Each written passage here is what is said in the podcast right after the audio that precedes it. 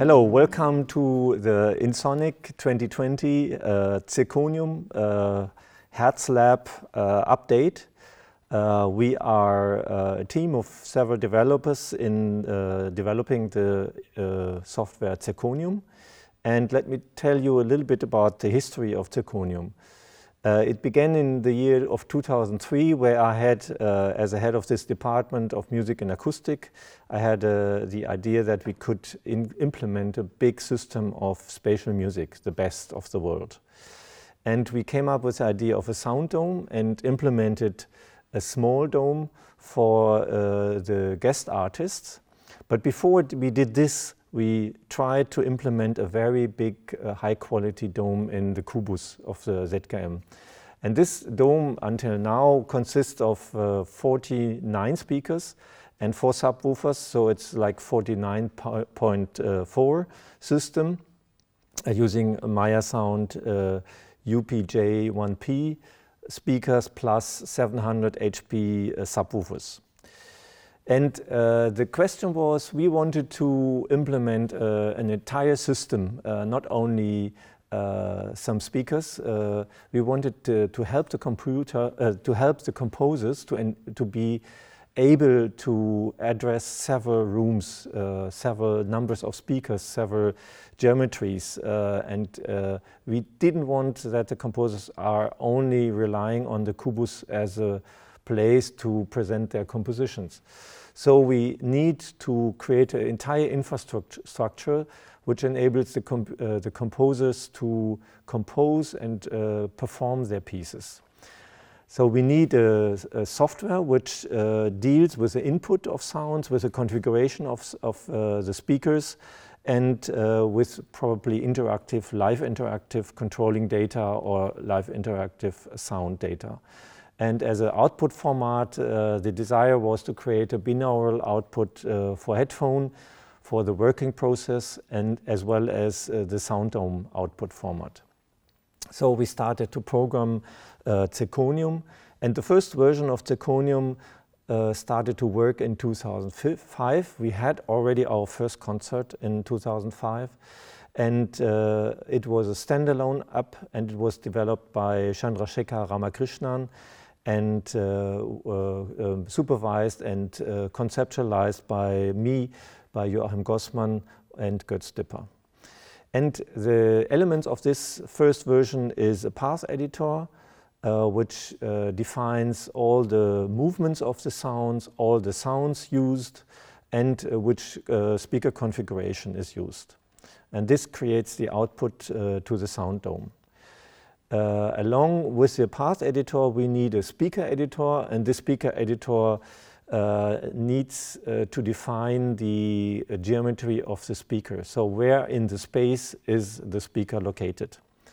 And um, we worked for a while with uh, Zirkonium 1, and it is still working uh, until it's working until Mac OS 10.14, but since the change to 64-bit, we cannot use it anymore in the future. So we had to think um, of something else, even though this second version uh, came up in 2009 and the motivation was that we um, wanted to connect Max much better, the software Max MSP much better with uh, Zirkonium and we introduced a server system, server client system.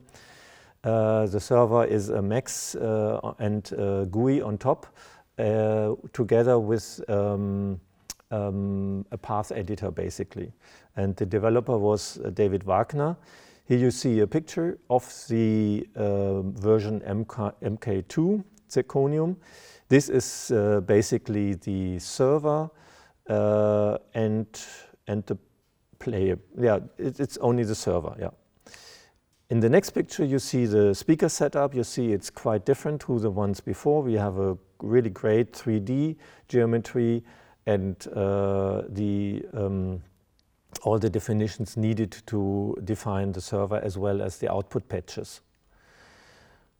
Um, this is only the element of the server uh, where you see the activation of the speaker. So when you have sounds, uh, um, uh, uh, they are displayed in, in the sources and the speaker are highlighted when they get an amplitude. And uh, here you see the path editor, which is um, quite similar to the former, but it has some extensions. So let's continue to uh, zirkonium MK3. Uh, we started zirkonium MK3 uh, when Chikashi Miyama uh, joined the team and he is an expert in PD and we wanted to make an open source or at least a, a, a public domain uh, version of uh, zirkonium because Max was not free software but PD is uh, free software. So it was a good idea to continue with PD and uh, Chikashi Miyama started with this development, created a concept and then later Dan Wilcox took over and he continued the development and introduced uh, quite a lot of stability and uh, feature is issues. And he will talk later about this. And uh, the application, and this is a new uh, element, the application is in the context of several other uh, applications which serve uh, different purposes. Two, we know already we have uh, again a speaker, a different uh, newly designed speaker editor, um, and we have a newly designed path editor with a different representation of movements and uh, speakers. You see here for the first time that the movement is displayed as a trajectory. So you could see the time evolution of the um, sound uh, being marked by being present at one time. Uh, and uh, here a very new feature, we introduced uh, the ZirkPad remote controller. You could control um, the movement of sounds in real time uh, with an iPad or similar device, uh, or you could even use uh, several devices connected to Zirkonium to um, to guide the movements of the sounds. As well, we introduced a, a player, a video player, which is able to uh, run uh, um, synchronized uh, video, high, even high resolution video to the audio, multi-channel audio version. And uh, basically what is missing is we did not address complex uh, geometries. Uh, uh, be focused mainly on a kind of spherical uh, uh, position of the speaker. And we did not address yet uh, DBAP, uh, distance-based amplitude panning, which is a quite a different algorithm to VBAP. And of course, missing is a movement interchange protocol. Um, so this was the first part for me. And I introduce now Dan Wilcox, who will, uh, who will show the new developments uh, in zirkonium. So, thank you, Ludger. Uh, my name is Dan Wilcox. I'm an artist, engineer, musician, performer. Um, I'm working in software development here for the Hertz Lab, and one of the big projects we work on here is zirkonium. So, current development with zirkonium 3. So, zirkonium 3 st uh, started again by Dr. Chikashi Miyama in 2015. Uh, I took over development in fall, summer of 2017. So just overview, if you've not used Zirkonium 3 or just looking into it now, um, the main interface is on the left side you have editable tables for sources, IDs, events. Um, on the right side you have the dome view, which is basically showing the speaker layout and the movement of sounds over time. Underneath you have the motion view where you can edit um, acceleration and uh, span, basically how wide the virtual sound source is. And below you have an event view which shows you sort of a timeline and the events arranged on that timeline. Okay, now zirkonium 3.5 and 3.6. So the focus is on these two were usability and capability. Um, this was also done with a lot of debugging and feedback from users. Um, again, guinea pig university students um, the university students bringing their projects to the Next Generation Festival here, the eighth version of that.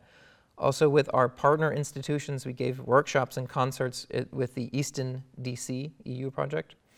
Um, and again, we always have very many visiting artists coming and using our tools here. So one usability aspect we wanted to improve was auto connection. Before auto connection, if you wanted to create multiple IDs or you wanted to work with groups and quickly add uh, IDs to a group or create events that were all related to the same ID, you kind of had to basically create the ID, the group of the event, and then you had to add all the stuff by clicking lots of times. With auto connection, there's a quick way to basically say, all right, repeat the same action, make the same ID, but increment to the next channel. Or select these groups and make a new, uh, sorry, select these IDs and make a new group with all those IDs in it. Or make a new event that's basically just following the next event. And you can basically do that with holding the Option Alt button and clicking on the Add buttons. So here, if I hold Option Alt and click, it basically will create new IDs that are connected to the same default input source and increment to the next channel. So click, click, click, click, click. I now have 16 IDs that are connected to the same live input source, but it's connected to channels 1 to 16 without having to manually do it. Now if I select multiple uh, IDs and I create a new group holding alt, Option Alt, it then creates a group that has all the IDs in it.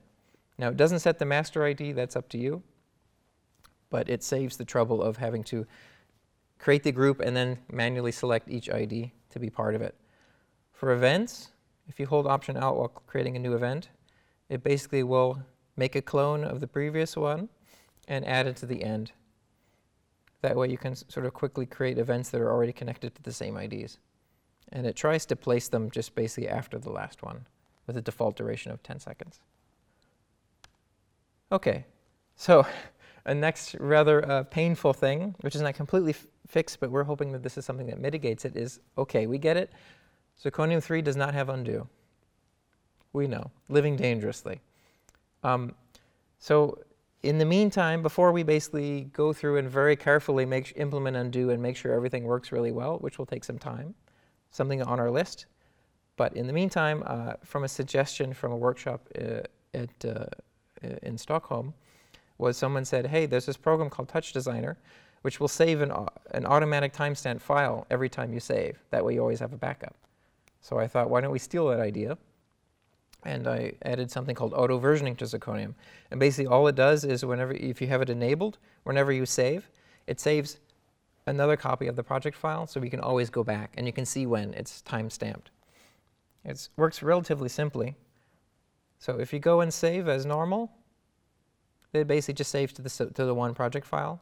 If I go under File and turn on auto versioning, now when I save, it basically saves a cop copy of the project file itself with a timestamp, and it updates the actual save file. So whenever you save, it always updates the, the normal, the, the, the, the sort of the source file and makes a timestamp. So if you open up an older timestamp and then start working from there, it will also update the, the new one. That is on you. There's no sort of branching or anything fancy about that. But at the very least, you have a state that you can go back to without having to manually go and say version 2, 4, 6, whatever. You can just turn on auto versioning, work through the hard patch, and then you have something to go back to. So we know it's no replacement for undo, but it's something, right? Okay. So uh, another new feature added to Zirkonium 3.6 is event path smoothing. Um, and what this basically does is allows you to uh, select the nodes and, and compute a nice path that would move through them to give you a smooth curve. Before, if you would just click, click, click, click, we get, of course, angular lines, dot, dot, dot, very pointy. But let's say I want a nice smooth line. And the computer can do some math to figure that out for us. So an example of that is to select the nodes, right-click on the dome view, and you have a new smooth path option. Conversely, you can straighten the path of the selected nodes. That will basically then reset the, the computed Bezier curve handles back to the, the over the point. And you can also select subnodes. You don't have to do the whole path. And basically all it does is the computer computes what's a good position for the Bezier curve handles to come out to get a smooth curve or to go back into the node to make an angular straight lines. All right, uh, we've also improved with Zirkonium 3.6 the event path transform rotation. So before you could select a path and you could kind of finically grab the edge of the little rectangle and turn it, but it was kind of, you couldn't tell which way you were turning it. It would rotate in different directions. And oh, yes, we know it was a pain. Um, so this is a bit more simple. If you hold shift while grabbing the corner, then it should be a bit more intuitive as to which direction you're rotating it. In some ways this is not perfect, but I feel like this is a pretty good improvement. If I want to swip it 180 degrees, it should be more obvious to see how it works. Okay, so capability improvements, of the last two versions. Uh, live bounce, this was something that came about from a guest artist, or not a guest artist, but an artist moving from Mark II to Mark III was saying, hey, with Mark II, I used to be able to just stream audio from one application into the server and then I could record it live. Um, and we realized that that wasn't working with Zirkonium 3.5. So, no, sorry, 3.4. So I updated this to work with 3.5. Uh, basically, what it, what it, what it, all it does is when you go to bounce, you can say wait for a live input. So an external trigger, like for an OSC message starting playback, or a MIDI sync clock or time code that starts to play, and that will actually start the recording process. And this is basically an option that's hidden sort of in the bottom of the live bounce, the, sorry, the bounce dialog. It's called wait for sync. And that basically just says wait until I get a signal to go. Okay. Um, another big change which came with 3.5, um, which you may not have noticed right away if you've never used recording, um, is basically each ID on the event view now has a little button underneath the mute and solo buttons. It's the R button, and that's to record arm. Uh, before to record, you had to basically go into the, uh, the ID list and select a couple of IDs, and then when you would record, those would get the recorded uh, events sent to them. That is not intuitive, that was sort of hidden. Um, so now we added a little button that should make it a lot easier. You also have some control of if you're going to overwrite existing events as you record, um, and you can also automatically smooth the events after they're rendered. We'll see how that works. So it's a little hidden, but if you expand the default size of the, of the IDs, there's the R button. You can turn on the R button. I enable record. I start playing. Now this is mouse recording. Just drawing on the dome view, you basically send paths in. And any sort of drop in time or when you let go of the mouse, that renders the uh, path to an event. So here are the recorded paths, and you can see with mouse recording you can get some really nice gestures very quickly. You don't have to click, click, click with the mouse always. You can just, in fact, draw. Okay, so um, this is another element uh, that has existed, uh, as Ludger said, for a while, since the beginning of Mark 3, around 2016, maybe a little bit earlier. Um, this has been free on the, on the Apple App Store. This is called application called ZirkPad. And basically, it synchronizes with the Zirkonium project for live ID and group control. Um, it shows you sort of the speaker uh, setup and the live amplitudes of the IDs as they're playing. Uh, and I recently updated a version of this to 1.2, which is updated for newer iOS and iPad OS versions. So it should be more or less stable and running for the foreseeable future. All right, an example of how this works if you haven't tried it or haven't seen it. So here's a Zirkonium project. This is synced onto a ZirkPad running on an iPad mini. So as I move one of the IDs, you see the corresponding ID moving on the dome view in Zirkonium. Now, just like mouse recording, I can also, sorry. Now with playback, you can see the live output of the speakers and the amplitude of the ID.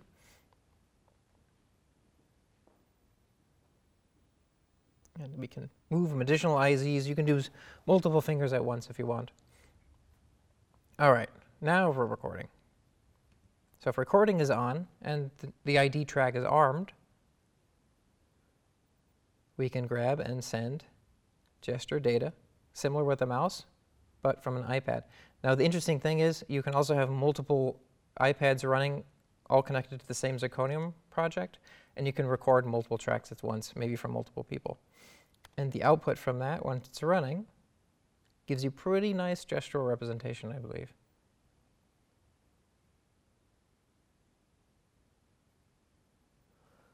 Okay.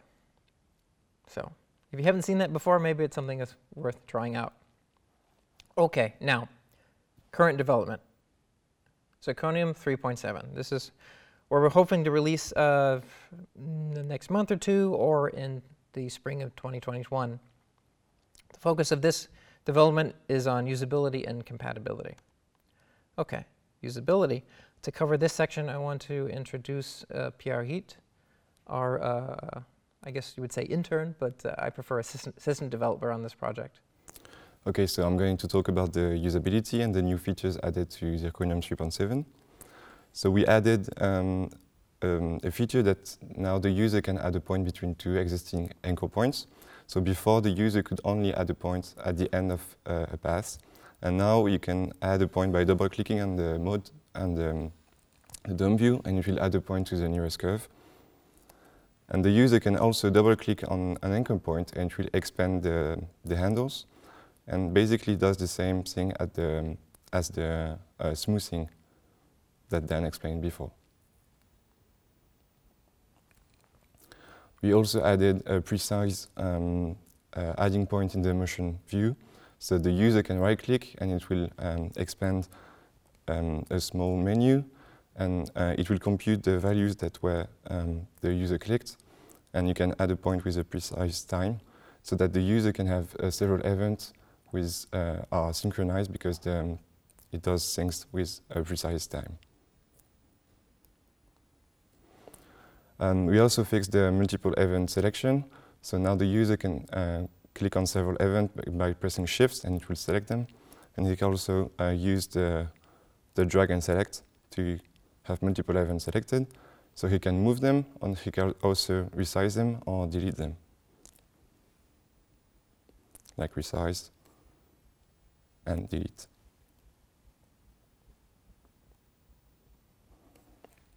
So we also added a gain pass, which is uh, on the same spot as the span pass and the motion pass. So um, basically it's a value between um, 0 and 1 or 0 and 2, so we have to figure that out. And so Dan will now talk about uh, compatibility with Zirkonium 3.7. Thank you, Pierre. Um, now I'm going to talk about uh, our focus on compatibility with this new uh, 3.7 development. So we have a lot of projects that are built with Zirkonium Mark 1. Again, this project is going all the way back to 2005. Um, one problem with this is it's an older code base. It was focused on 32-bit. We have 32-bit builds. Um, we don't have 64-bit builds. Um, and it also no longer runs on Mac OS 1015 Plus, which is 64-bit only. Of course, going forward, it also will not run on Intel, uh, sorry, Mac ARM chips. Um, the thing with this is it has such a long life that we have quite a number of Mark I projects, and we have a number of people that are still interested in composing in the way that Mark I worked. So basically, what we're looking on is Im improving the Mark I uh, project compatibility within Mark III. Um, already for a couple versions, going back to before 3.4, uh, Zirkonium Mark III could import Mark I projects. Now, this has been improved a little bit, and what it does is it basically translates the old sources, IDs, and events into the new style sources, IDs, and events. Um, but one problem right now is that it renders the events as static trajectory paths. Um, why is that an issue? Well, Mark 1 events are basically delta events, doesn't change over time. You would say, all right, here's an event, it has a start, it has an end, and every time the interpolation is run, it should move, let's say, two degrees this way, four degrees that way step, step, step. So it doesn't have a concept of I move along this path. It's more of I do some math each time and I end up rendering this path in the output. So when you convert a Mark, import a Mark 1 project in Mark 3, you get a rendered path. But now you have no way of just adjusting, let's say, let's move instead of 2 degrees, 1 degree. You have to manually figure it out and move all of the points, which is less than ideal if you're already working with this delta ID. Uh, another thing that we, had to, we have to deal with is Mark One supported a number of um, audio formats, which Mark III doesn't currently doesn't inherently support. Uh, Apple CAF files and AIFC, which is a it's a compressed format, but it can also have uncompressed uh, samples inside. So what I did earlier this spring was I actually added support for these formats, uh, these file formats into Pure Data, uh, the open source project. So we're contributing back um, since it's important and used as the core for the DSP engine of this Zirkonium. So what we're looking at doing is improving it so that we can work, this is a screenshot from Mark 1. the interface to edit the events. So we have a start, we have an end, and then you have a change in azimuth, you have a change in zenith, which is basically elevation. You have a change in span, the virtual width of the speaker, um, in one direction and the other direction, uh, azimuth and elevation. And what we want to do is add a similar interface to Mark III that in a new event type that allows you to also compute for each interpolation step a certain amount of movement without being rendered along a path. All right. Similarly, we have uh, one of the goals is Mark II project import. Now, the UE, the base of the UE from Mark III is built on Mark II, so it shares a very similar data model. So theoretically, you should be just be able to load an older Mark II XML project. Now, I've tried that. Doesn't quite work. There might be need to be some more work in this area, uh, but that's lower priority for us because there are a fewer number of existing projects uh, focused on Mark II. So apologies if you're on Mark II and you want to just import. That will come, but probably later after Mark uh, version 3.7. All right, so talking about compatibility, hanging over our heads already was the 64-bit transition with macOS 10.15. Now we have a transition to a new architecture, which in a couple years there probably will be no Macs sold that have run Intel chips anymore. So for the foreseeable future, at least for the next, sorry, three or four years, we need to support both Intel builds and ARM 64 builds for Mac. So we're working on some of the backend to be able to build Zirkonium 3 for both architectures and with the distribute a universal build. Um, now to do that, we also need to be able to build the external objects we use within the pure data engine inside Zirkonium, the VBAP object, the HOA object, the HRTF uh, binaural object, um, as well as we need to make sure that the various uh, uh, external libraries we're using work, such as Jack, PortAudio, etc. So it's nothing that you'll see as a user, but it is takes some extra work to make sure all of this works so that we can build and that we know on Intel or ARM that it will work and play back. All right, so some future development ideas. Some people say, hey, I want dark mode support. Why not? Yeah, okay, we get it. It's lower on the list, but I think it should also work. Um, hey, how come on my laptop, on my retina screen, the, the dome view is fuzzy? Well, it's because it's not rendering at high resolution. Um, it would be nice to have that. Hey, I thought I heard OpenGL was going away. Yes, we know. we have OpenGL code in there. We want to replace that at some point, maybe with SceneKit, which is a wrapper on Apple's Metal. Um, some other things to think about is the industry is working towards new spatialized file formats. You have something called ADM, Audio Definition Model. That could be interesting. It's basically a format which includes speaker placement and sound positioning. It would be nice to be able to load a file like that directly in, and it would basically create like an ID automatically from the source and place it for you. I think that could be doable. Um, another option is to, I think uh, this is in conjunction with cross-platform support, is to split the main logic of Zirkonium as a separate sort of C library that could then do file format, sort of load, create projects and save projects, and then as well as play them back. And basically, if we separate that from the UE, that would allow us to, for instance, make a player that would run on, let's say, Linux or Windows, or allow us to split out uh, large projects to run and multiple projects together, let's say Raspberry Pis, things like that. There's an exciting development area if we sort of separate the main logic from the Mac OS only UE. Um, there's also, as Ludger said earlier, there's also, hey, newer algorithms that are coming out for spatialization, DBAP, distance-based amplitude panning. Maybe we can add that as an algorithm. Um, also, as Ludger men mentioned, there's expanded layouts. What if we have uh, what I call the cell cellular model, where you have multiple overlapping virtual domes. You have a big project in multiple spaces, and a sound can basically move from one mini dome to another mini dome. And you could basically have irregular shaped uh, sound spatialization areas. I think that could be cool. Okay. Um, that's it for me. Uh, if you want to check out Zirkonium, then just simply go to zkm.de, Zirkonium. That is always a live link that goes to the current page. You can download it from there. You just need macOS 10.10. And also, if you're really interested and want to keep up with releases and uh, announcements, then please join the Zirkonium mailing list, Zirkonium list. There's a link to that on the bottom of this page. Thanks.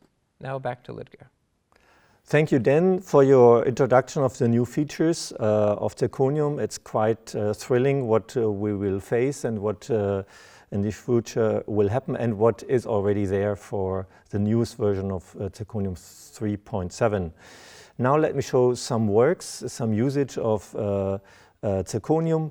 This was uh, uh, this is a picture of Hexadome, a project where Brian Eno took place, and uh, he composed a special composition for uh, eight uh, channel uh, video in conjunction with a sound dome surrounding the video projection.